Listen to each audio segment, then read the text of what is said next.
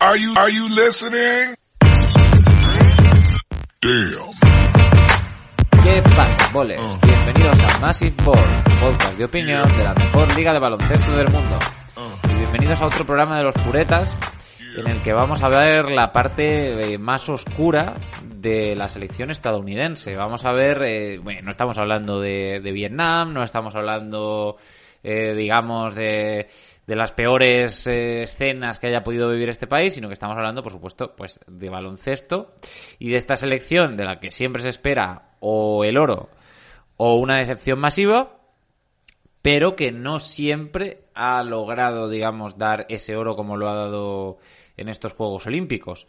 Hubo una época eh, muy concreta, más o menos a principios del 2000, donde la cosa flojeaba. Y para contárnoslo, eh, está aquí nuestro asistente en la selección estadounidense, eh, Julián El Cultureta. Hey, ¿qué pasa? Pues mira, teniendo en cuenta el plantel de asistentes que suele llevar el USA Basketball Team, eh, pues no me importaría. ¿eh? Yo no sé cuánto cobran, pero sabes, ser un Steve Kerr o un Jay Wright, pues tampoco está nada, nada, nada mal.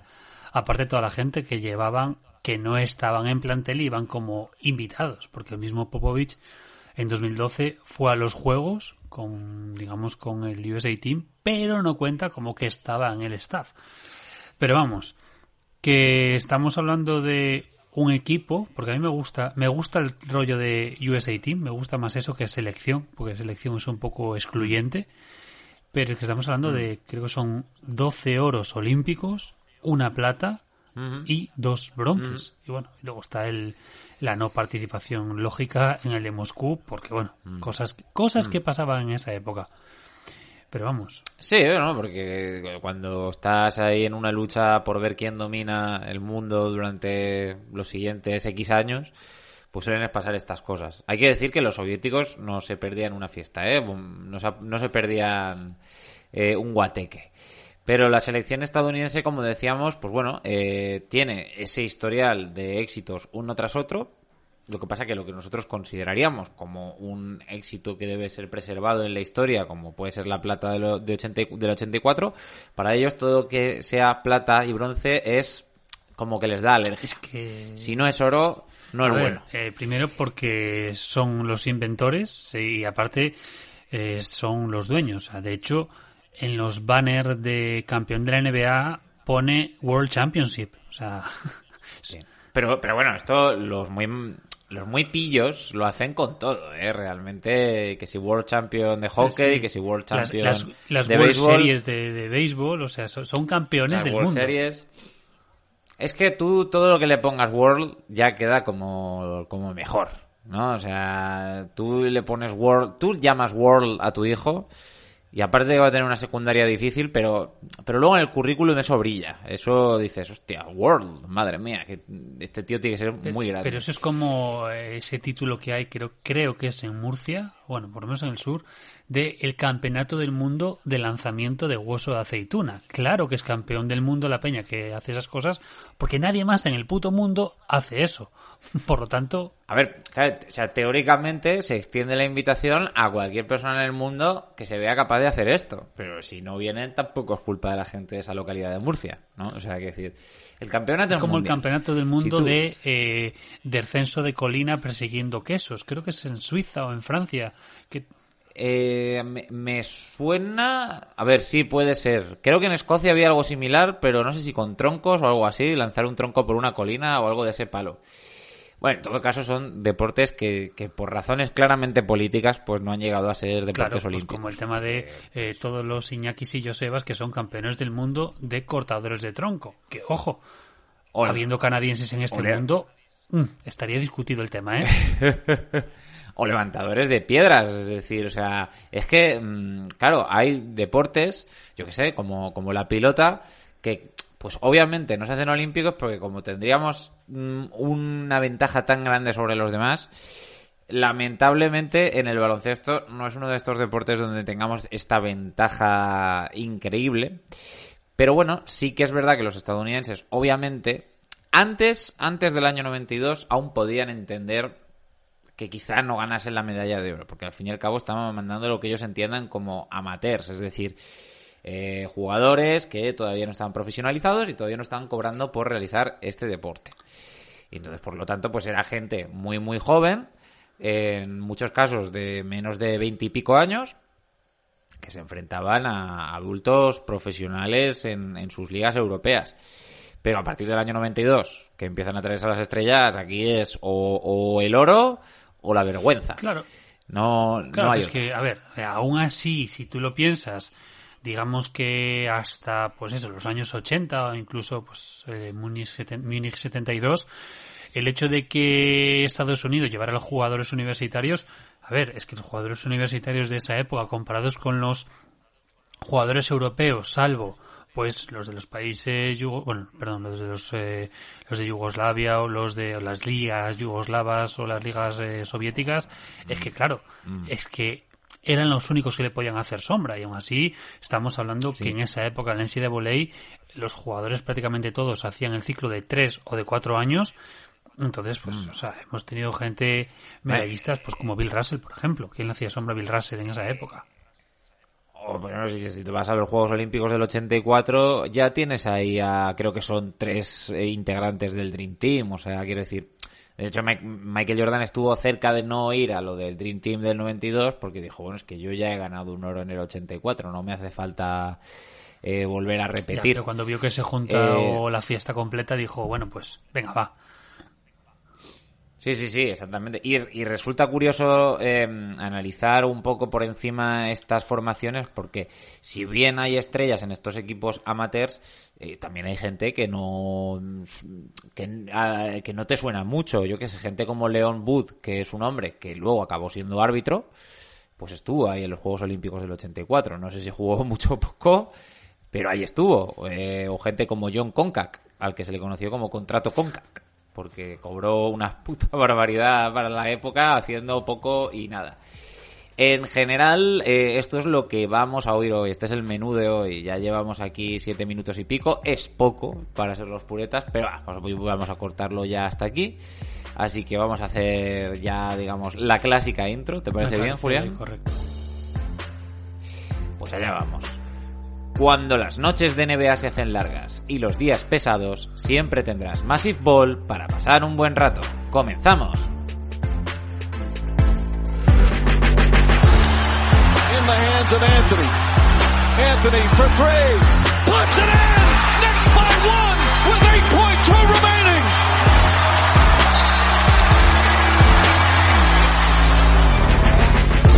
Seventeen. All right, here his first shot.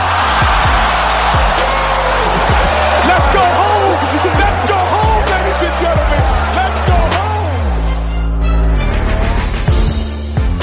James catches, puts up a three. Won't go. Rebound Bosch. Back out to Allen. His three-pointer. Bang! Tie game with five seconds remaining. It's off to Leonard. Defended by Simmons. Is this the dagger?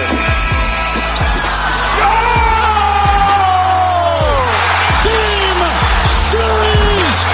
Toronto is one.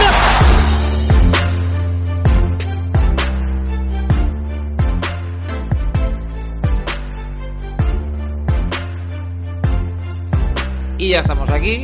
Eh, y voy a delegar a mi compañero y le voy a preguntar dónde quieres que empecemos. Por este viaje, digamos, por la parte oscura de las, del USA Team.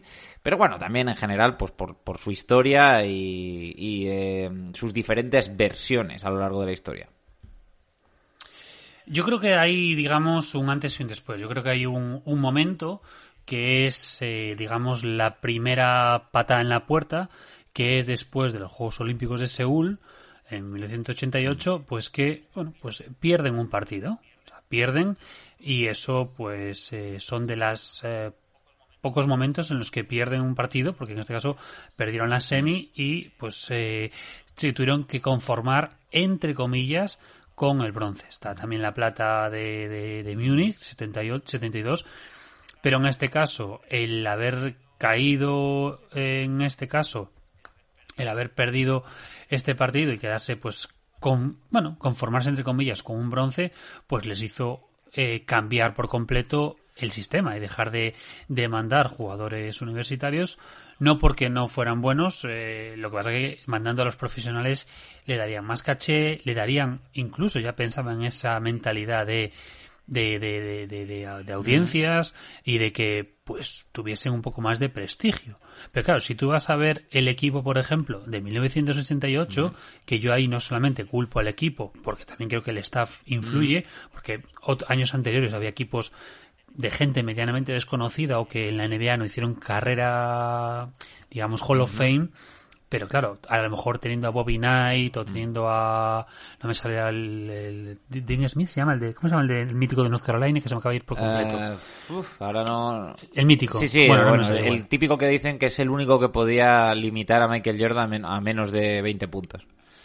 Exacto, pues claro, tú vas en este caso al equipo del 88 y tienes a Willie Anderson, a Stacy Aumon, eh, Bimbo Coles, Jeff Groyer, eh, Hawkins, tienes gentes que salvo David Robinson. Bueno, está David Robinson, que es el almirante, todo el mundo lo conoce, gran estrella de los Spurs. Mitch Richmond, que tuvo una, una muy buena carrera tanto en los Kings como en los Golden State Warriors y Danny Manning, que fue un buen jugador para los Clippers mientras le respetaron las lesiones, y Dan Marley, eh, Thunder Dan, que fue un gran jugador para los eh, Phoenix Suns. Pero en todo caso estamos hablando de, universitarios en aquel momento. Realmente el único que tenía el molde de jugador NBA era David Robinson en aquel equipo. Y, teniendo en cuenta que David Robinson, después de la universidad, se hizo su servicio de dos años con la Marina, por lo tanto, aún tuvo que esperar que fuera fue drafteado en el 87 y no llegaría hasta el 89, ¿no? Me parece. Exacto, que fue una apuesta un poco heavy y que dudaban de, precisamente de que cuidado porque sabes que vas a tener los dos años sin poder utilizarlo. Pero claro, en este caso influye, yo creo que influye bastante el staff, porque iba John Thompson de, de Georgetown y alguno más por ahí de South de California, de USC. Y que decir, igual ahí también fue un poco el problema, ¿no? El que mandas a un grupito de gente que a lo mejor pues no fue importante. Y luego entonces es cuando deciden que para el USA Team que eh, se metan jugadores profesionales y qué mejor manera que hacerlo en el 92 en Barcelona. Hay que decir, hay que decir en honor a, la verdad que en el Mundial del 90, en el Mundo Básquet del 90, eh, vuelven a llevar a un equipo normal entre comillas. O sea, se llevan a Alonso Morning, que en ese momento está es el héroe de Georgetown, se llevan a Christian Leitner, que básicamente es eh, Duke personificado. Bueno, en el 90 no tanto. En el 90... No, no, yo creo que aún, sí, En el 90 es un jugador que apunta maneras, pero que todavía no es la bestia eh, a la que todo el mundo va a odiar en la NCAA. Chris Gatling, que tuvo también un buen... Em, una buena carrera de NBA, Kenny Anderson, que creo que tuvo una lesión que le fastidió la carrera por, por completo, Doc Smith, y el entrenador era Mike Krzyzewski, pero claro... pero, no solamente Krzyzewski, está de asistentes Boyhem, el de Syracuse, que aún sigue, eh, Carlésimo. es que. Una, sí, sí, una colección de, el, Dream Team era más Dream Team de, por los entrenadores antes del 92 que por los jugadores en sí. En, eh, los Juegos Olímpicos del 88 pierden contra eh, la Unión Soviética, lo, lo, que escuece especialmente. Y en el año 90 también quedan terceros. O sea que ya venían de dos competiciones en la que quedaban terceros, después de haber estado pues un buen tiempo quedando primeros. En el año en los Juegos Olímpicos del 76 quedaron primeros en los del 84 y en los del 86. Es que aparte en el, en el del 90, en ese mundial, escuece, bueno, que luego al final salvan el honor, pero escuece porque pierden primero contra Puerto Rico y después pierden contra Yugoslavia y eso un poco les mata. Luego sí que digamos que salvan el honor en ese último en ese último partido, pero duele, duele y, no sería la última vez que perderían contra Puerto Rico, porque cuando hablemos de, del equipo pesadilla del 2004, ahí Carlos Arroyo también les pasó por encima. O sea, quiero decir, curioso como Puerto Rico, que es un país que pertenece a Estados Unidos, entre comillas, pero que realmente no goza de casi ninguna de las ventajas de, de pertenecer a Estados Unidos, como mucho, la único que tiene que le una al país es que si hay guerra, eh, los pueden reclutar. O sea, ya ves, ya ves tú qué maravilla. bueno, he he estado asociado, que es un poco de chiste, lo único que los, eh, digamos, pueden pedir el permiso de residencia, eh, es algo similar como si fuera una europea, pero... Emigrar es más fácil que si estás en México, por lo Sí, menos. Es un, es un, es un Schengen del palo. Y si juegas bien al béisbol, es probable que llegues a la, a la MLB, que está llena de, de acento latino, porque ahí la gente de República Dominicana domina ese deporte en muchos casos. Y los japoneses, que eso no lo sabe mucha gente. Eh, pero bueno, alejémonos del béisbol. En los Juegos Olímpicos del 92 ya llega la falla gorda. Aquí sacan al Ninot. Aquí ya hay mortero del bueno. Y, traen al Dream Team. Y ahí ya ni, ni Unión Soviética, ni Unión de nada, ni Yugoslavia, ni nada de nada. O sea, ahí pasan, le pasan por encima a todo el mundo. Pero es una cosa, bueno, todos los que hayáis vivido aquella época o los que hayáis visto cualquier documental al respecto, sabéis que aquello fue el desparrame. Y, y no sería la única vez, porque luego en el Mundial del 94 eh, llega otro equipazo con Shaquille O'Neal, Dominic Wilkins, Alonso Mourning, Sean Kemp, Reggie Miller, Derrick Coleman, Joe Dumas, Kevin Johnson, Mark Price, Steve Smith, Dan Marley, Larry Johnson. Si revisáis los nombres que estamos diciendo, sea, si los- el Dream Team del 92 eran muy buenos, el Dream Team del 94 eran muy buenos y encima eran muy chulitos. Entrenador Don Nelson, el Dream Team segunda parte del 96, que mucha gente dice que era mejor que el del 92. Shaquille O'Neal, Hakim Olajuwon, Charles Barkley, Scottie Pippen, Karl Malone, John Stockton, David Robinson, Gary Payton, Anthony Hardaway, Grant Hill, Reggie Miller y Mitch Richmond. Curiosamente Mitch Richmond ahí repitiendo. El entrenador Lenny Wilkins. Eh, y luego en el 98 o sea, perdón, en el- los Juegos Olímpicos del 2000, ahí hay un intermedio del Mundial del 98 que ahora hablaremos de él. Los Juegos Olímpicos del 2000, Kevin Garnett, Jason Kidd, Ray Allen, Vince Carter, Gary Payton, Tim Hardaway, Alonso Mourning, Steve Smith, Sharif Abdurrahim, fíjate, eh, Vin Baker, otro nombre curioso, eh, que cabría en un alcoholismo y luego se recuperaría. Alan Houston y Antonio McDice, y el entrenador Rudy Tomjanovich. Pues en este periodo de ocho años, en los Juegos Olímpicos, básicamente Estados Unidos no hay quien les tosa. No hay manera de... Bueno, vamos, es que ni, ni sufren. Es acojonante. Y luego ya viene eh, el periodo malo. Y es un periodo malo en el que también podemos ver cómo es un periodo en el que yo creo que el mismo baloncesto norteamericano se cuestiona a sí mismo si a lo mejor no están haciendo las cosas mejor en Europa. A la hora de, de formación de los jóvenes, a la hora de a la forma de jugar, el espaciado, cosas así. O sea, porque realmente eh, lo que se ve a partir de 2002 es que el baloncesto norteamericano tiene un pequeño problema, al menos de concepto. No, no, no sé qué opinas tú. Se coge un poco, se intenta copiar o aprender, de hecho lo, hemos visto en estos últimos Juegos Olímpicos, que se intenta formar mucho a los jugadores en reglas FIBA porque las desconocen completamente. Entonces, claro, en este caso, en Atlanta, que a mí me parece un poco patada, a ver, sí que puedo considerarlo Dream Team segunda parte, pero es que claro, si tú ves también lo que viene posteriormente, incluso 2012, ah, se lo come, pero a ver, es que está- tienes ahí leyendas absolutas, lo que comentabas tú. Pero es que aún por encima es que, bueno, se habían enfrentado contra Oscar Smith, contra Brasil, eh, en cuartos, pero es que la final es que es contra una Yugoslavia que teniendo en cuenta que en el 96 Yugoslavia ya no ya empezaba la cosa Era- a flaquear. creo que los serbios y, y- y no sé si los Serbia, montenegrinos Montenegro. y ya está, ¿no? Me parece que era todo lo que Sí, formaba sí, sí, Yugoslavia. porque pero aún así tienes a Djordjevic, a Bodiroga Sí, sí, sí. y habla de Divac. Que sí, que sí. O sea, es, o sea, es decir, Solamente esos tres claro, claro. O sea, no es que no hubiera competencia, pero es que realmente mm, del 1 al 12 la selección estadounidense era ridícula. Era, era Sí, sí. una barbaridad. Y el mundo tardaría pues un tiempo en prepararse y en conseguir no neutralizar, pero por lo menos contestarle un poco a estos Dream Teams que se extraía a Estados Unidos. Que yo creo que... Yo creo que el... Sí, sí, perdona, perdona, dime. Sí, sí, da- dale. No, no, que yo creo que estos Dream Teams, eh, el, el periodo de bajón que vamos a ver realmente es que, o sea, el- un poco el mundo llega a alcanzarles, pero creo que sobre todo que ellos mismos se derrotan a sí mismos, o, o, o, o tienen un bajón al respecto, o no envían equipos que estén bien estructurados, o no se forman buenas plantillas, o mm, no sé, a partir de 2002 hay un claro bajón en el, en el rendimiento de esta selección.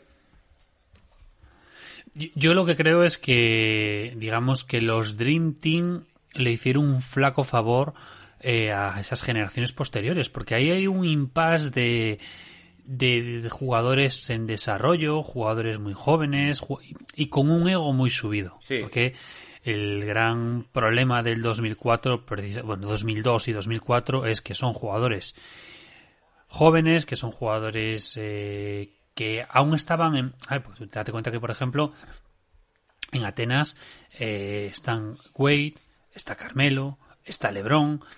Bueno, eh, estaba por ahí aún, se mezclan los semi-veteranos como Duncan, eh, Iverson, pero claro, es que es un equipo de... Para mí el gran problema es un equipo de egos, porque, a ver, eh, Lebron, aunque fuera su segundo año, no, su primera temporada en la, en la- en la NBA, el hype con el que venía era enorme, por lo tanto, era una estrella. Eh, Iverson, ya sabemos todos la cabeza que tiene, y con él podemos meter mucho más. Entonces, para mí tiene ese gran problema, que son temas de cabeza. Y lo del 2002, lo del 2002, aparte en casa, eso es una cagada gordísima. O sea, eh, Sí, sí. pa- para mí, para mí es la, la mayor cagada o el mayor fracaso del equipo americano. Diría, diría de la historia porque es un mundial, es un mundial en casa, en Indiana. Ojo, lo que implica Indiana para el baloncesto, o sea, es el estado del En, baloncesto. en otro, en los 49 estados es solo baloncesto, pero Indiana es algo más. Claro, lo, lo, lo hablamos cuando viéramos, eh, cuando el programa de Hoosiers. O sea, es, es muy hardcore. Y no es un mal equipo. O sea, hay que ver que, que tienes en este caso. Bueno, eh, eh, lo que pasa es que, digamos que los. No sé, eso para mí es joven en algunos casos. Tienes a Elton Brand con 23 años aún. Tienes a Baron Davis también, 22 años, Sí. muy jovencito. Sean Marion, 24. Reggie Miller eh, en muletas con 37 años. Sí, sí. ¿Dónde Pero vas? bueno, Reggie Miller es que siempre es muy, muy patriótico en ese sentido. Sí, sí, sí. Reggie Miller te puede enchufar con 37, con 40 años, desde Cuenca a los tiros y ya Sí, está. claro. Pero tienes a Jermaine O'Neal con 23, Paul Pierce con 24, Ben Wallace, bueno, Ben Wallace 27. Es decir, que tienes este, también este caso, pero a- a- es decir, tienes una serie de jugadores muy buenos, pero que eh, aún estaban por Pero, hacer. pero y si luego, te claro, fijas, o sea, eh, están muy descompensados porque, vale, Reggie Miller puede tirar de tres. Paul Pierce, dentro de lo que haga, depende, pero era un jugador que se movía más a media distancia. Ben Wallace, no esperes que tire de fuera. Jermaine O'Neal también estaba en la pintura. Sean Marion tiraba de tres, pero de aquella manera. Baron Davis casi era un jugador más penetrador. Antonio Davis era un reboteador. Michael Finley también penetraba. Andre Miller casi lo mismo. Eh, Jay Williams lo mismo. Elton Brand también en la pintura. O sea, quiero decir, da la sensación de que en vez de diseñar el equipo eh, más, eh, eh, digamos, más apropiado en cuanto a características de cada jugador para que tengan un buen equipo, la sensación es que empiezan a traer estrellas las que quieran venir, las que sea que vayan, independientemente de si se compenetran bien o mal. Y entonces este, es- eh, este empieza a ser el primer problema, que, los equipos que empiezan a traer no tienen mucho sentido o, la sensación que da es que piensan, bueno, con si juntamos tanto talento, independientemente de, de la química del equipo, esto va a funcionar. Y obviamente esto no pasa. Me gustaría hacer eh, un breve apunte solamente, porque yo creo que mucha gente no lo conoce y se lo quiere investigar. Si uno ve el historial de, Estados Unidos, verá que de repente en el Mundial del 98, en la, en la, digamos, el roster de Estados Unidos, hay un montón de nombres que no tienen ningún sentido. Trajan Landon, Michael Hawkins, Wendell Alexis, Brad Miller, Bill Edwards, eh, Quan Gerris, eh, Ashraf Amaya, Jason Sasser, Jimmy Oliver, Jimmy King, Gerard King, David Wood. Bueno, pues esta gente eh, fue la que, la que decidió ir con Estados Unidos cuando nadie quiso porque estaba el lockout y todos los contratos estaban en el aire y nadie quería arriesgarse ni nadie quería, digamos, saltarse el piquete. Y estos chavales, eh, gente que estaba por Europa por ahí perdida, gente que estaba en la universidad, gente que pensaba que su carrera se había acabado, en fin, eh, gente de todo, de todo tipo y de toda condición se juntaron para formar un grupo que lo llamaron The Dirty Dozen, como en los 12 del patíbulo, y que se llevaron un bronce que me parece que es la medalla más difícil que se ha llevado Estados Unidos en toda su historia, porque es que realmente esta selección, comparado con todos los demás, hasta la selección española de aquel año, creo que era mejor. Sí, pero la selección española de ese año, que yo creo que se, algo salió cuando fue el tema de la familia. Bueno, aquello fue con, eh, que con es- Herreros, que creo que fue el máximo anotador de aquel mundial. Claro, porque el, el- esa selección española, digamos que estaba en transición, eh, aún era, pues digamos que las futuras estrellas eran muy jóvenes, era el tercer campeonato de Navarro, era el segundo de Gasol, creo recordar. Entonces, y había mucho veterano, entonces es Herreros, Herreros es Alberto Herreros siempre dando Mm. desde Cuenca también. Pero, pero por, por eso, digamos, estaba la Serbia y la Argentina que fueron tan dominantes en ese, bueno, no sé si es Serbia o Yugoslavia, no sé, sí, Serbia. Sí. Por eso era tan El- el- dominante el en este mundial del caso. 98 creo que lo, lo ganó Serbi- de Yugoslavia, perdón, creo. Sí, es que ahí ya fue el, el cambio y bueno, esos años que no sabes exactamente ¿Quién- quién cuál era y cuál dejaba de ser. Exactamente. Sí, sí, sí. Pero bueno, que es normal. Y aquí para mí el gran problema de ese, de ese equipo es que les pasó como le pasó a España en 2014.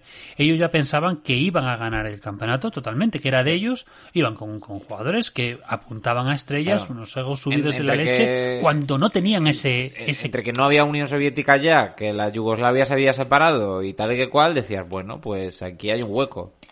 Pues no. Ah, todavía no era todavía no era el momento. Eh, bueno, simplemente era hacer ese apunte porque es que me parece una selección, pues que la, eso, la selección más rara de Estados Unidos, ahí lo puse en el artículo que está en la web, me parece un episodio muy particular de la selección estadounidense, pero sí, a lo, a lo que íbamos antes, eh, a partir del año 2002, las sensaciones que se traen un poco gente random, no gente random, o sea, son all stars y son estrellas y todo lo que tú quieras, pero es gente que es en plan de... mm, no es importante el ver cómo los coloquemos en la cancha o cómo funcionan entre ellos, sino simplemente traer cualquier estrella que se quiera venir que se venga, porque ya no, Mm. ya no es como en el 92, no todo el mundo quiere, hay gente que no quiere ir a la selección porque quiere descansar en verano, y va quien quiere, y, y en muchas ocasiones, pues en 2002, en 2004 y en 2006, no tiene sentido eh, las plantillas que se hacen, es que no encajan bien.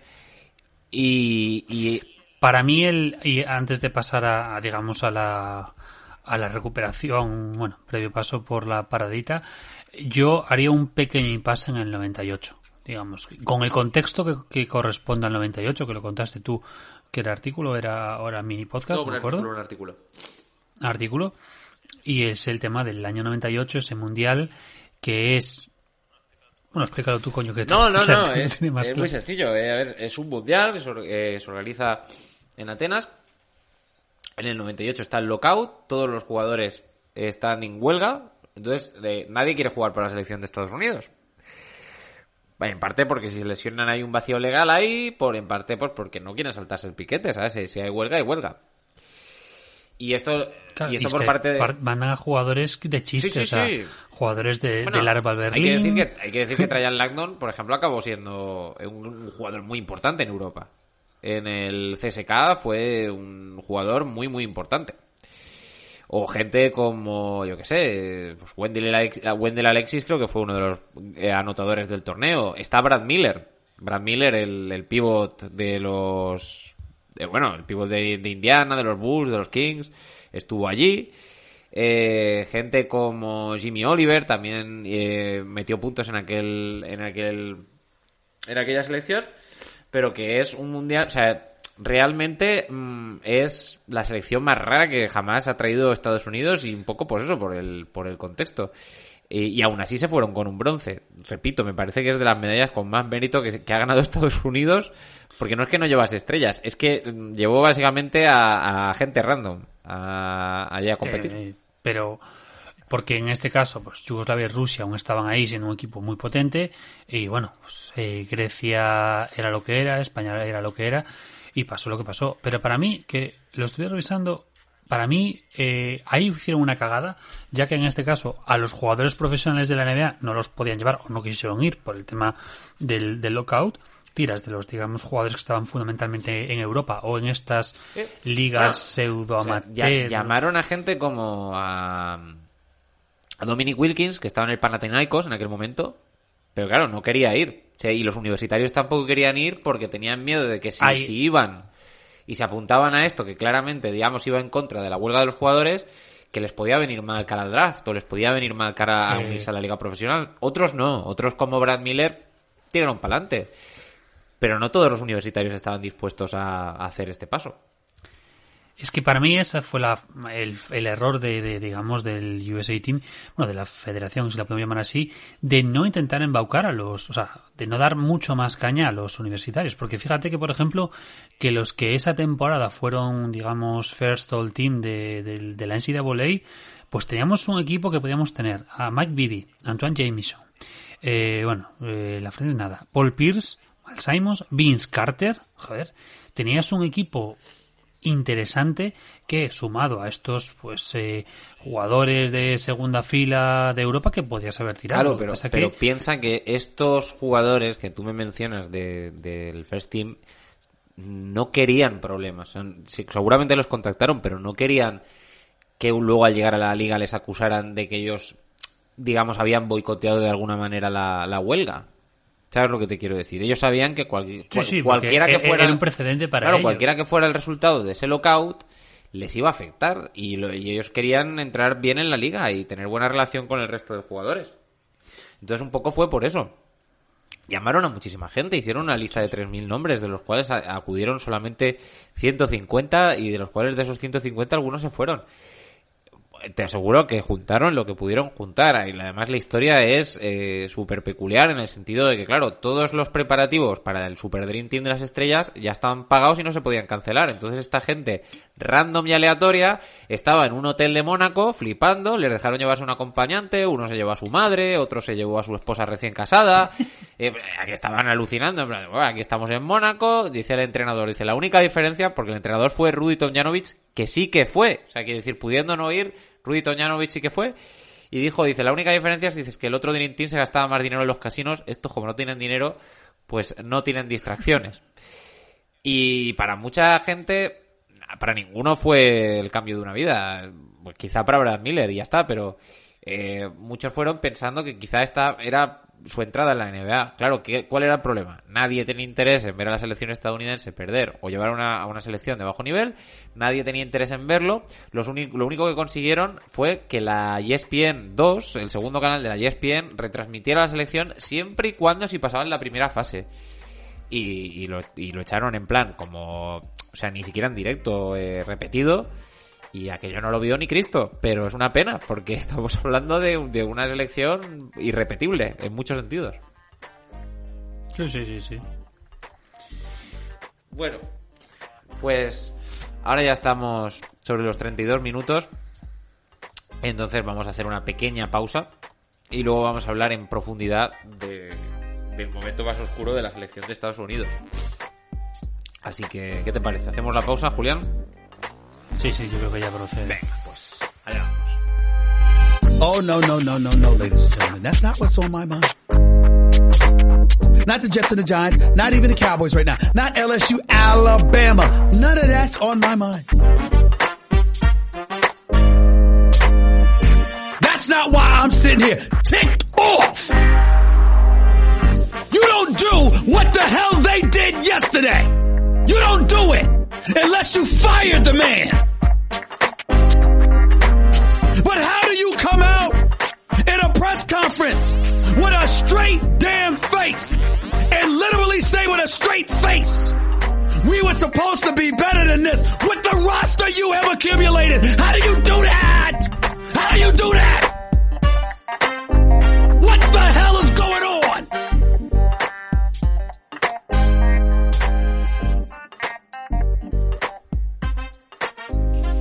Bien, y ya estamos de vuelta. Y vamos a hablar, eh, digamos, de... Yo creo que empezar, eh, tendríamos que empezar por 2002, ¿no? Que, que es uno de los peores resultados de Estados Unidos. No es que acabe ni segundo ni tercero, es que acaban sextos de 16 equipos. Y lo que tú dices, en Indiana. O sea, desde luego, mm, no podían haber cogido peor momento para hacer el, el ridículo. Y como bien ha dicho Julián, o sea, estamos ante un equipo de, de All-Stars y de estrellas, algunos quizá muy jóvenes, pero que yo creo que, que si lo analizas uno por uno no tiene mucho sentido, no hay espacio, no hay... Yo creo que se pisan un poco todos en la pintura y tampoco hay química, no sé, no... A mí no me encaja este equipo. A mí me da la sensación de que han traído estrellas ahí a, a Cholón, a ver lo que Intentar cae. hacer un Dream Team, o un- por Dios, es que me parece una, una patada a la historia llamar de Dream Team a cualquier equipo que junte estrellas de Estados Unidos. Pero bueno, porque de hecho lo hemos visto en estos juegos actuales que, que, que en, lo- en los medios de comunicación hablaban del Dream Team, que, que no, coño, que no es el Dream Team. No, es que ni, ni de 2008-2012 son Dream Team, por lo tanto, lávate la boca antes de hablar, por favor. Pero eso, que montas un grupo de jugadores estrellas, jugadores de, de- de mucho mercado, porque lo que había en 2002 eran jugadores de mucho potencial, pero eso, potencial, que luego, pues, en, en Atenas en 2004, lo mismo, pero ya es otro rollo. Primero porque son Juegos Olímpicos y luego porque son un poco más... eh, un poco más veteranos, pero aún así les falta, les falta. O sea, lo que decía antes, en Atenas llevan a Carmelo, llevan a Carlos Busser, llevan a Tim Duncan, Iverson, LeBron, eh, Stephen Marbury, Sean Marion, la Marodom, antes de meterse coca, y a más de Mal, y, y está también por ahí Wade. O sea, que es un equipo muy potente, pero principalmente muy joven, porque quitando Marbury y Sean Marion, que son 26-27, y quitando Iverson y Duncan, que son 28-29 años, el resto son menos de 22 años. Entonces, además es que, es que es eso, o sea, tienes mucha razón, es decir, son, tienen muy poca edad, ¿y quiénes son los dos líderes de esta selección? Tim Duncan, al que por lo visto mm, no escucharon demasiado, y Allen Iverson, al que yo personalmente le tengo cariño, pero no le pondría a liderar mm, nada, en general.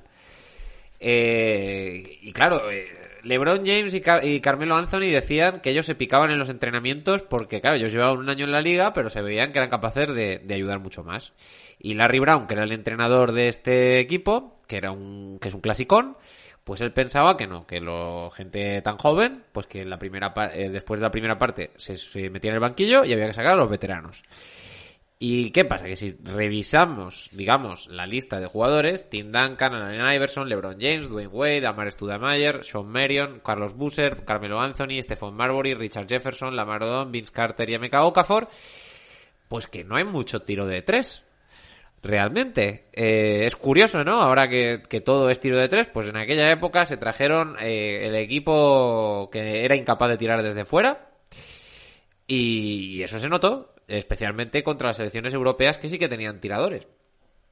Y además, yo creo que hay que destacar,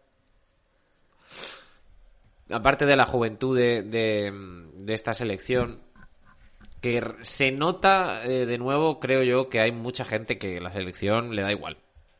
Que no, que no quiere malgastar su verano yendo a, a esta selección. Y es que tienes muchos casos. A Kobe Bryant lo tienes en el juicio por el tema de la violación múltiple.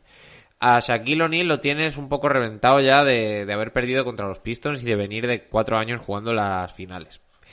A los de los Pistons los tienes destrozados. Curiosamente, el entrenador siendo Larry Brown, uno espera que se traiga a alguno de los Wallace o a Billups y tal, pero están destrozados todos. Y eh, luego otros muchos jugadores que ya están cansados, digamos, de que quieren descansar. Y lo que acabas es con esta colección de, de chavales jóvenes y, y dos veteranos, por decirlo de alguna manera, que no encajan por ningún lado.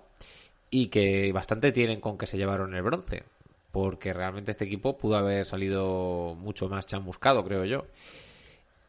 Y, luego me hace gracia que en el 2008 hablen de Redeem Team, porque realmente en el Mundial del 2006 va mucha gente de la que estaba antes, LeBron James, Dwayne Wade, Carmelo Anthony, Dwayne Howard, Brad Miller, Shane Batier, eh, Chris Bosh, Elton Brand, Antoine Jamison, Kirk Henrik, Chris Paul, Joe Johnson. O sea, ya van otra vez LeBron James, Dwayne Wade y Carmelo Anthony y quedan terceros. O sea que en, te- en teoría el 2008 sería Redeem, Redeem Team. Claro, Pero- porque con, con, con el Mundial de 2006 que sí intentó, pero claro, ahí tienes lo mismo, eh, sigue siendo un equipo muy joven, sigue siendo un equipo que, bueno, son, digamos, dos años más veteranos, pero claro, es que aún uf, les falta mogollón. De hecho, ya andaba por ahí Chris Paul, o sea, pero son, son equipos jóvenes y, y el rodaje, de hecho, es el primer, el primer torneo en el que va Krzyzewski con, con Boygen e incluso D'Antoni que anda por ahí. También es, un, es uno potente, pero les faltaba rodaje y les faltaba un poquito dar una vuelta, que de hecho fue después precisamente de Atenas cuando, después de Atenas 2004, cuando pues fue cuando metieron a Jerry Colangelo, digamos de, de manager o si lo queremos llamar eh, GM, por llamarlo de una manera, y le da una vuelta. Mete en este caso a esos pedazos de artistas como son Boygen y Krzyzewski un poco para, mira, tienes estos eh, jugadorazos que a partir de ahora te van a venir, pero mm, dales, dales forma.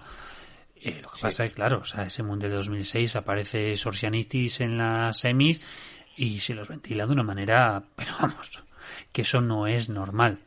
Y- Ah, y, y otra cosa muy importante de, de 2004 y de 2006. O sea, no hay ningún base que organice el juego en ninguna de las dos plantillas.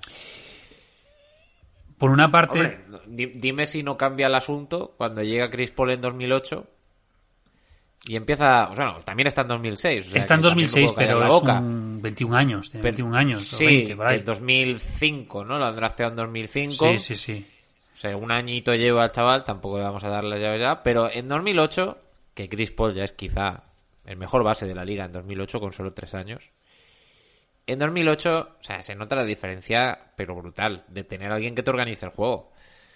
Por, bueno, aparte que está Kobe Bryant, que, que hay un líder de verdad. Es que yo creo que ese es el, el problema de ese periodo oscuro de Estados Unidos, es demasiada juventud, falta de líderes, falta de tiro exterior y falta de organización desde, desde el base. Y, y que falta un veterano eh, que digamos que temple los ánimos, que baje un poquito los humos a los jóvenes eh, con su ego, o sea, porque es eso. Sí. Yo Carmelo no lo tenía por, por un tipo, digamos, de, de liarla, pero es que eh, en el 2006 tienes, es que yo sigo, sigo insistiendo en el tema de LeBron. LeBron, el, el hype era enorme, era súper mega estrella eh, desde que pisó la NBA, incluso antes, y eso es muy difícil bajar esos egos. Y si hubiese estado, pues, eh, Kobe en el anterior, o Dan, es que el problema de Duncan es que Duncan es ver, Dios, eso- pero Duncan no es un líder vocal. Duncan no, te pega un grito. No, no, y yo creo que, por mucho respeto que le tuvieran a Duncan, yo creo que miraban más a Iverson que a, que a Duncan. En cuanto a estilo de vida, en cuanto a toma de decisiones, en cuanto a forma de juego, en cuanto a vestimenta y, y- y modo, digamos, de, de ir por el mundo. Y en 2008 hay un tipo que se llama Kobe Bryant que básicamente todo el mundo va al son de la flauta de Kobe. Exacto. Y ahí es Ahí el cambio por no le discute nadie. Es que no puedes, no puedes. No, no, no. Además es un tío que se levanta a las 5 de la mañana, que es el pues el jugador que más ha ganado en, en esa selección, y se levanta a las 5 de la mañana a entrenar, pues hay muchos jugadores que dijeron, hostia, pues a lo mejor puedo hacer más, ¿no? A lo mejor tengo que hacer más. Y te digo una cosa, en 2008, si se hubieran vuelto a dormir en los laureles, probablemente hubieran perdido, pero en 2008 la verdad es que la selección estadounidense vuelve a ser lo que era. Y, y ya no ha parado de ser ese, esa pisonadora hasta el Mundial de 2019, que se la vuelve a se la vuelve a dar, pero bueno, por unas circunstancias muy muy particulares. Es que aparte, es que es todo, ¿no? O sea, tienes en este caso a este líder, eh, líder como tiene que ser, líder vocal, líder de experiencia, líder de, de- de anillos, y también pues que tira y atrae, yo no sé si lo llevo a atraer, pero digamos que por carácter podía atraer perfectamente y centrar también a LeBron por el hecho de- de- del tema del, del, del trabajo físico. O sea, esa conversación que pudo, que tuvo en su momento Iverson con, con él, con Kobe, de decir, eh, no, no, es que vámonos de fiesta, vamos a tomar algo. No, no, es que yo me voy al gimnasio y voy a seguir currando. Y con LeBron, Claro. Kobe pudo haber hecho esto porque es otro enfermo, ¿no? De- de- del gimnasio. Y claro, ya tienes un pedazo de equipo con mucho trabajo.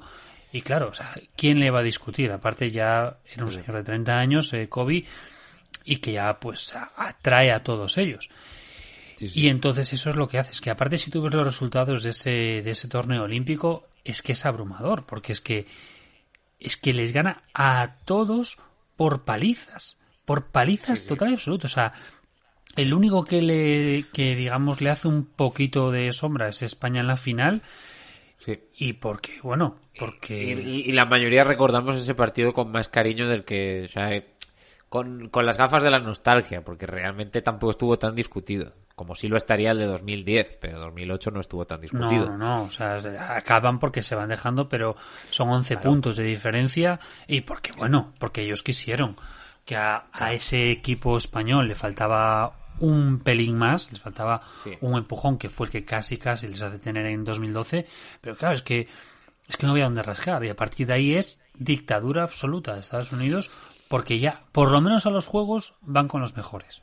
Sí, sí, sí, no, y- pero con los mejores, con los mejores pero con sentido, es decir, con los mejores pero eh, con unas plantillas que tienen sentido, porque en 2008 tienen a, Jason Kidd, otro base generador, Deron Williams, otro base generador, Chris Paul, otro base generador, con lo cual eso lo tienes cubierto.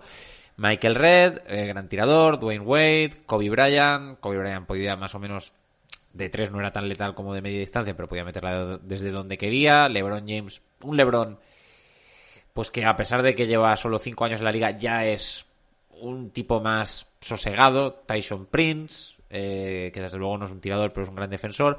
Carmelo Anthony, que ya tiraba mejor de triple. Carlos Busser, Chris Bosh y Dwight Howard. Para mi gusto sigue faltando el estilo exterior, pero han ganado en organización de, de partido y se nota una selección de Estados Unidos que no tiene pérdidas, a la que no, a la que no le puedes meter mano, que no se puede derrotar a sí misma y que tiene tantos tíos que si la cosa va mal en un momento dado puede decir, eh, vale, ch, chavales, estamos jugando mal, tenemos que pegar un cambio. Y en el Mundial de 2012, o sea, de 2010, perdón, eh, lo mismo, Chauncey Billups, otro base generador, ya tenemos ahí a Derrick Rose, que había sido drafteado en 2008, de Russell Westbrook también había sido dra- drafteado en 2008, hay que decir que el USA Team siempre está dispuesto a añadir jugadores, independientemente de si llevan más tiempo o menos tiempo, eh, si ellos creen que están preparados para... Además, que siempre les viene bien. Cuanto más joven te metas en el USA Team, mejor. Por contactos y por lo que vas a aprender a nivel de, de cómo entrenan el resto de jugadores. André Gudala, Stephen Curry, ya está Stephen Curry en el Mundial de 2010. Solo llevaba un año en la liga. Bueno, Eric Gordon, Kevin aún, Durant... aún era un, un, un, porque no se sabía lo que iba a dar eh, Sí, Stephen. Curry. Era el, Todavía- era el chico que no iba a llegar lejos por las lesiones. Tobillos de cristal, tobillos de cristal. sí. Eh, Eric Gordon, Kevin Durant, ya está Kevin Durant también ahí. Rudy Gay, Danny Granger, Kevin Love, Lamar Odom, Tyson Chandler. Aquí yo creo que en este mundial se demuestra la habilidad o el manejo que ya tiene Mike Krasinski con la selección. Porque realmente tú ves esta selección y aunque son grandes jugadores, la mayoría son extremadamente jóvenes. Y aún así los lleva, los lleva al oro. Eh, pero bueno, pero ya es una selección un poquito más compensada.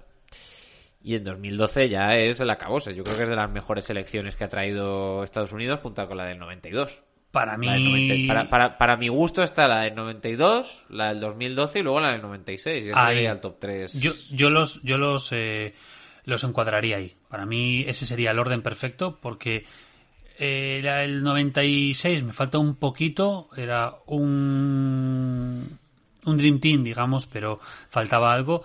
Pero es que esta de 2012 es una salvajada. Porque aparte llegan, yo creo que llegan todos en su mejor momento. O sea, tú tienes ahí ya, es que fíjate que ya por edad ya son todos veteranos, es decir, quitando Anthony Davis y mm, Anthony Davis y, y James Harden que ya muy jovencitos, Anthony Davis Sí. es su primer Sí, bueno, Anthony Davis que llega de, de la universidad, ¿no? Que es el, el con añadido 19 universitario, ¿verdad? con- claro, con 19 años ya me contarás, o sea, acaba- acababa de, de poner el pie. Pero claro, llegas con un Kobe con los huevos pelados con 33 palazos, ya súper veterano. Carmelo ni te cuento. Kevin Durant ya viene más rodado, ya, ya, ya no estaba diciendo lo que era. LeBron ya ni te cuento. O sea, eh, ya con, con sus anillos colgando.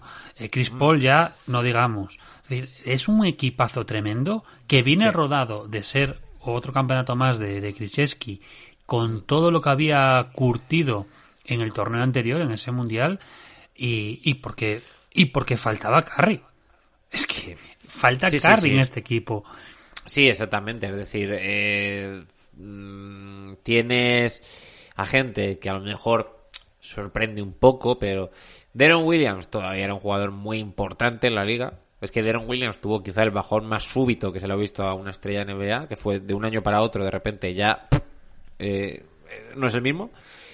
Eh, Kevin Love, que también era un jugador muy importante en el 2012, todavía estaba en Minnesota y todavía era una superestrella.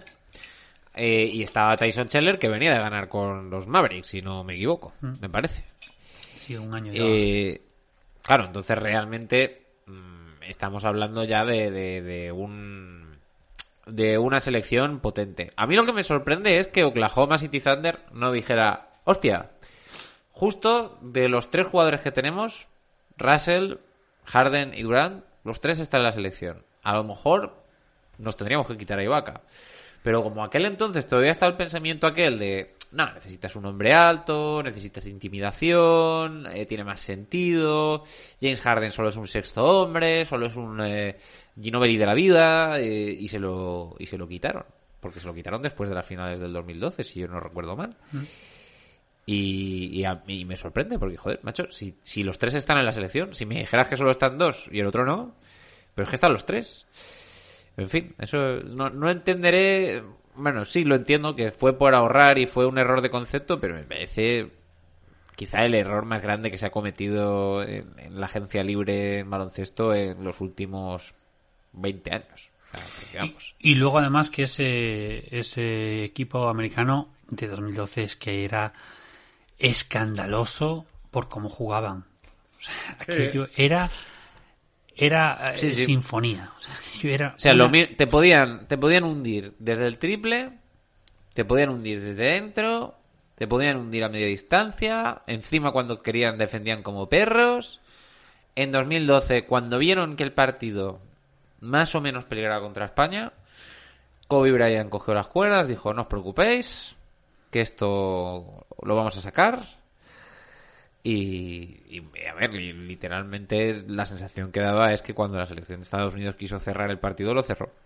Sí, sí, totalmente. O sea, por mucho que nos diera la impresión de que sí, y por mucho que yo tengo el recuerdo de, de la retransmisión y de los medios quejándose de los pasos de salida y de no sé qué. En fin. Eh, pa- decir, a ver, que no sabes a los que tienes enfrente, por favor. Hay que, hay que agarrarse un clavo ardiente. ya, ya bastante hicieron. Hay que ver que, salvo el primer partido contra Francia, porque es el primer partido y sabemos cómo juega Estados Unidos, que siempre tardan en arrancar mogollón. Sí. Y Bueno, es que no estamos hablando de un caso como la selección española o la francesa o la mayoría de selecciones del mundo donde hay una selección de jugadores que repiten y repiten y repiten. Aquí muchas veces un año tienes una selección y al año siguiente otra. No, y no O sea- solamente eso, que además hay una preparación eh, con tiempo. Hay que date cuenta que los Juegos Olímpicos empezaron a finales de julio, o sea, eh, no había pasado ni, ni mes y medio de que terminaran las finales, por lo tanto, hubo poco tiempo de... de- de- no, no, no podían, digamos, eh, ponerse a rodarse y a, y a juntarse, o sea, como pasó este año con ese, ese encuentro en Las Vegas. Entonces, claro, el primero contra Francia se quedan en 98 puntos y después contra Lituania se quedan en 99. Que bueno, entre comillas. Eh, Ya. que me refiero que todos los partidos... FIBA tienen, en FIBA tienen menos tiempo, entonces pues... Claro, normal pero son todos partidos por encima de los 100 puntos y algunos abusivos. O sea, Sí. Y España les frena en 107, pero porque España defensivamente era muy potente. Y aún así, Sí. es, llega eso, llega, llega Kobe y a enchufar como si no hubiese un mañana. Sí, sí, sí, sí. Eh, es increíble. Y luego, en el Mundial de 2014, eh, pues lo que os digo, que, que un año tienes una selección y al año siguiente otra. También es verdad que el, el mundo básquet, ellos se lo toman Se de una la- manera más relajada. El mundo Sí, básquet es para formar eh, jugadores de jóvenes de cara a Se- los Juegos Olímpicos. lo han hecho así siempre. Julián, se la pela, pero pero si pueden ganar el oro lo ganan, ¿eh? Tampoco te creas que se relajan. En el 2014 se llevan a DeMarcus Cousins, a Stephen Curry, aquí ya, ya lo tienes. Anthony Davis, DeMar DeRozan, Andre Drummond, Kenneth Farid, tú fíjate, ¿eh? Cousins, de, eh, Drummond, Farid, Rudy Gay, James Harden, Kyrie Irving, Mason Plumlee, que, no sé si venía de la universidad, Mason Plumlee, no, no sé, me extraña un poco que esté ahí. Derrick Rose y Clay Thompson. Pero bueno, ya tienes a los Splash Brothers. Y, eh, y luego, pues eso. Eh, lo bueno de estas plantillas es que sirve para ver alguna que otra aberración de la, de la época. Como puede ser, pues, Kenneth Farid, ¿no? Kenneth Farid tuvo su momento, ¿eh? O sea, y bueno, pues oye, ahí, ahí estuvo. Y eh, luego llegan los Juegos Olímpicos de 2016. De nuevo, eh, arrasan y se llevan el oro. Jimmy Butler, Kevin Durant, DeAndre Jordan, Kyle Lowry, Harrison Barnes, DeMar DeRozan, Kyrie Irving, Clay Thompson, DeMarcus Cousins, Paul George, Draymond Green y Carmelo Anthony. Si alguna vez alguien se pregunta si DeMarcus Cousins fue un buen jugador o no, bueno, pues que vea la cantidad de veces que estuvo en la selección y no es baladí, o sea, es eh, tiene sentido. Porque de Marcus Cousins, cuando las lesiones le respetaron, a pesar de tener una de las peores actitudes que jamás se le han visto a un jugador de la NBA, era un gran jugador y tenía muchísimo talento. Y aquí en 2016 es que ya tienes a... Bueno, tienes eh, Kevin Durant, Clay Thompson, eh, Harrison Barnes, Draymond Green, pues casi todos los Warriors, ¿no? Te falta Curry y ya está. Falta, Pero- falta pero bueno. Curry ya, o sea, y, y porque Ya, el ya pobre venir, no podía ya más. Se veía venir, ya se veía venir la dominancia que iban a tener estos Warriors en los siguientes años. Sí, sí. Pero bueno, Y en... Sí, perdón. Y en, y en el Mundial de 2019, pues un poco sí, lo que tú decías, Julián. Que, que aquí se la pela un poco más, traen otra cosa que no... Derrick White, Donovan Mitchell, Joe Harris, Marcus Smart, Harrison Barnes, Jalen Brown, Jason Tatum, eh, Mason Plumlee, eh, Miles Turner, Brook López, Chris Middleton, Kemba Walker, que lo podríamos denominar como la selección B. Y finaliza séptimo de, 30, se- de 32 equipos. Pero como es el mundo básquet, pues tampoco...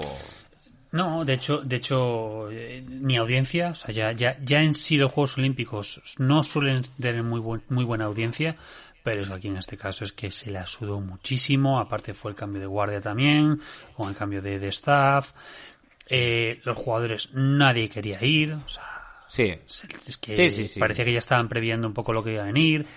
El ser en China, el ser en China también ayuda a que no quisieran ir. Anda, porque- anda, que si lo, si lo llegan a saber.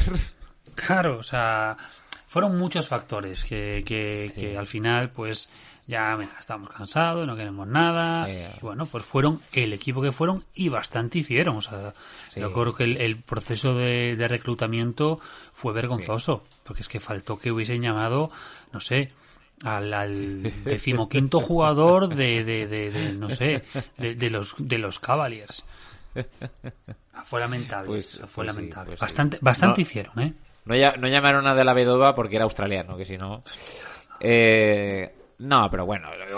Y bien, luego vienen nuestros Juegos Olímpicos que hemos vivido actualmente y en el cual se han podido ver, pues yo creo que las dos caras de la moneda, que es la primera cara, la memoria colectiva de la gente que sabe que Estados Unidos en algún momento se puede vencer, porque en algún momento, por lo que sea, se trae los jugadores que no tocan, o no juegan como tocan, o no tienen química, o lo que sea, y la cara B, que es que eh, les basta tres tíos que se lo tomen en serio para que aquí no pueda competir ni Dios, porque Drew Holiday decide defender y todos sabemos lo que significa eso. Eh, Damian Lillard, el pobre, estaba con una lesión y ha hecho lo que ha podido. O sea, estando lesionado, yo creo que hubiera hecho mejor en no ir, pero bueno.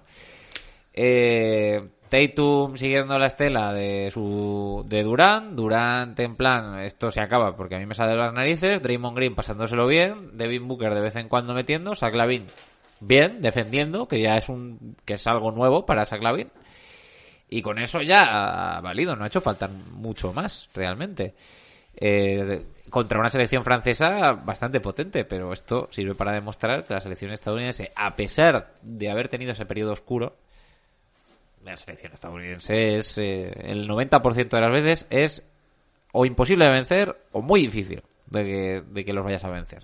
La única manera es que ellos mismos Decidan bajo- sí, sí, decidan.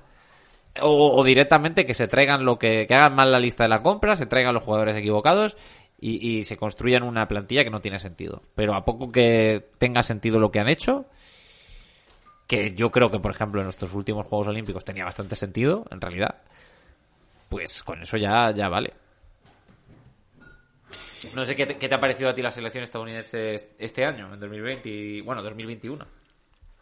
que básicamente eh, no pudieron hacer más, y ojo, lo que digo, que no pudieron hacer más porque vinieron sin preparación. Hay que recordar que lo que fue, digamos, digamos desde junio, julio 2020 hasta que acabaron los juegos para todos estos jugadores con muchísima carga de partidos, eh, empiezas con la burbuja, de la burbuja a la siguiente temporada sin casi sin, sin, sin descanso, Luego, para colmo, te metes con una temporada que, aunque sean 10 partidos menos, es una temporada larguísima porque es una temporada Sí, sí. súper intensa con partidos cada dos días.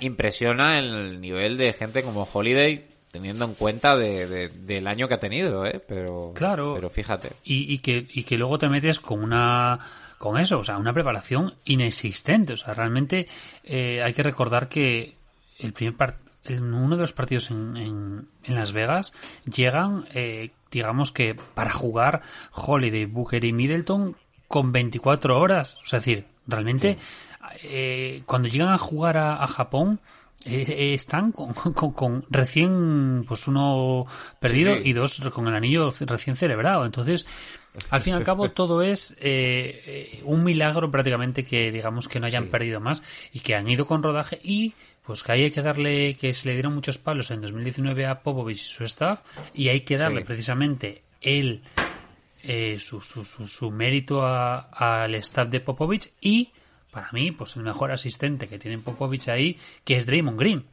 que es el que Sí, coge sí, por el pecho a, a Holiday, el que coge por el pecho a Lila, le dice que tire, el que Mm. se encarga de crear pues, ese, ese, ese ambiente y que bueno. Para mí es un puntazo.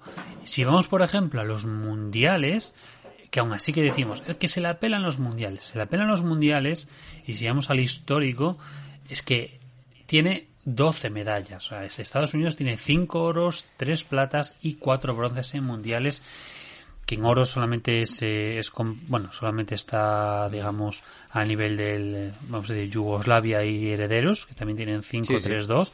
Es decir, Vamos, es que es una puñetera locura. O sea, no es Sí. ni medio normal lo que han conseguido cuando que realmente eso les da exactamente igual. Y ya no digamos en Juegos Olímpicos. En Juegos Olímpicos solamente han, digamos, dejado de ganar eh, con Sí. dos platas y tres bronces. O sea, es que eso es... Sí.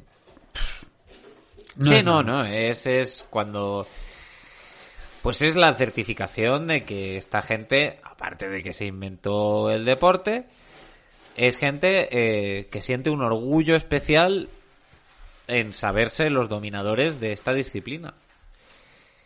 Y, y cada vez que tienen uno de estos periodos oscuros, que no es muy frecuentemente, pero cuando tienen uno de estos periodos oscuros, suenan las alarmas y empiezan a... Y la respuesta el, el año siguiente va a ser temible. Yo ya me acordaba de escuchar podcasts de americanos, de gente que diciendo qué problema hay en la selección, por qué no están jugando mejor, no sé qué, porque para ellos lo natural es que todo sea un paseo. Y si, y si hay una más mínima dificultad, suena la alarma. Y claro, pues, un- pues, oye, cuando se lo toman así en serio, pues eh, se puede hacer muy poco. También es verdad que los jugadores sienten, bueno, yo no diría que un sentimiento patriótico, yo diría simplemente que, que no quieren manchar el nombre de una de un equipo que lleva en su nombre pues eh, el ganar el oro todos los años y tú no quieres ser parte de la generación que no lo hizo. Y Kevin Durant, pues, cuando dijo aquello de, a ver, hablan y hablan, pero que hay, o sea, no, no estamos cerca, pues sinceramente, sí, probablemente no, no estemos cerca, a menos que Estados Unidos no quiera o no dé el brazo a torcer. Esa es la realidad. Lo que no quita que, oye, algún día, quizás algún día, veremos a la selección de Estados Unidos volver a caer en unos Juegos Olímpicos. Ha, demostrado, ha quedado demostrado con este programa que no es imposible. Lo que pasa es que necesitas mucha ayuda por parte de los mismos Estados Unidos para que eso ocurra. y Yo no nada, lo yo veo. creo que ya, ya, no, no, yo, tam- yo tampoco. Yo soy de la opinión de que, de que es eso, que los, eh, si tú le ganas a Estados Unidos, casi que un 50% del mérito es de los mismos Estados Unidos. Si tú ves lo que hay ahora y ves, digamos, los jóvenes que hay, en, digamos, en, en la posible eh, equipo americano, es que ves que eh, nadie se va a comer nada en los próximos, vamos, y espérate 20 tú, años. porque llegan los Juegos Olímpicos, llegan los Juegos Olímpicos en breve de, de- de Los Ángeles y eso va a ser, vamos, eh, los que sean que vayan a estar allá, es que se van, vamos, van a ser lo mejor. Ahí van, van a ir todos como locos, como Sí. locos enfermos en el 2028. O sea, van a ir a lo bestia. Porque es que. Piensa que eh, en ese 2028 vamos a tener a ciertos jugadores rondando los 30, que ahora son Sí. eh, chavales, y que van a, vamos, van a ir a por todos, porque no, eso- Sí, sí, no van a poder, vamos, ese primer partido no lo van a poder perder. O sea, eso cuentemos con ello. Porque Es eso- que la única, la única manera de hacer esto un poco igual, igualitario sería que hubiera una selección europea y que pudieras ahí juntar a los Yanis, a los Doncic y a, y a todo el mundo, digamos, a, porque es que al final cuando también se habla de estrellas europeas hay que recordar que las estrellas estadounidenses son lo mejor que sale de un país, las estrellas europeas son lo mejor que sale de todo un continente. Y, y que luego hay, claro, eh, lo que sale de un continente, pero es que en este caso lo que sale de un país como Estados Unidos es que se les va formando y se les va trabajando desde el instituto. Y cada año eh, salen, digamos, eh, miles y miles y miles y miles y miles de niños que se les seleccionan, como quien dice, para ir formándolos en el instituto y que eso ya están ojeados, no sé qué, no sé cuánto, ya los mandan a las academias eh, potentes de Florida, de California, los que ya ven un poco que tienen esa pintiña buena y que claro, es que luego llegan a la universidad, ya están en el radar y es que ya se los llevan como hemos visto este año en ese Mundial Under 19 eh, en el cual eh, ya como ya dices tú, "Ostras, ya tenemos aquí la selección del futuro y se les va trabajando y dices, es que, es que, ¿qué, qué- qué vamos a hacer? ¿Qué vamos a hacer con esta gente? Pues sí, eh, y con esta nota de, de desamparo eh, os vamos a dejar en el programa de hoy. hoy. Hoy vamos a acabar el programa en una nota amarga, Animando ahí. an- animando ahí, vamos ahí. Y nada, simplemente esperamos que hayáis disfrutado de este, de este podcast de los puretas. Eh, que recordad que, bueno, todo esto lo hacemos por vosotros, porque sin vosotros no tendría sentido. Apoyad si queréis, por supuesto, pues nuestro Patreon, ahí tenéis contenido exclusivo, desde el Juventud Divino Tesoro de Julián, donde analiza a los jóvenes, cosa que estamos viendo en la Summer League, auténticas eh, exhibiciones por parte de estos jóvenes. Eh, luego tenéis también eh, todos los directos de Twitch, tenéis los podcasts en Evox, que son tres a la semana actualmente, y bueno, eh, un montón de contenido de artículos súper buenos, de plumas tan buenas como la del mismo Julián, la de Jacobo o la de Jesús, que se ha incorporado hace poco. Entonces, to- todo estos son motivos que tenéis para, para venir aquí a Massive Ball a pasar un buen rato. Sin más, por aquí eh, se despide Julián, el Cultureta.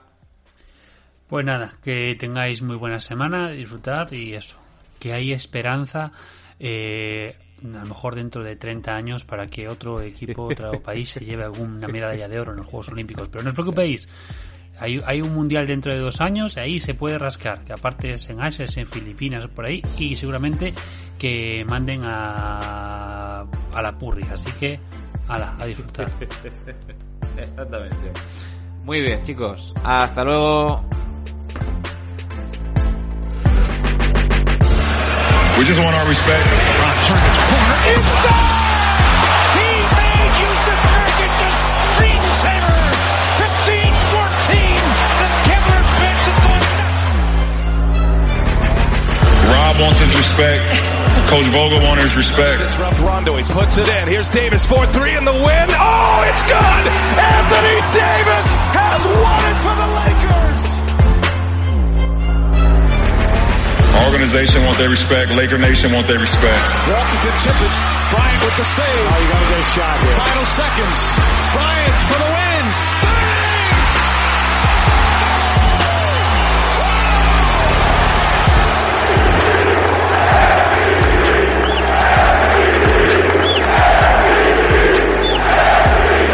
And I want my damn respect too.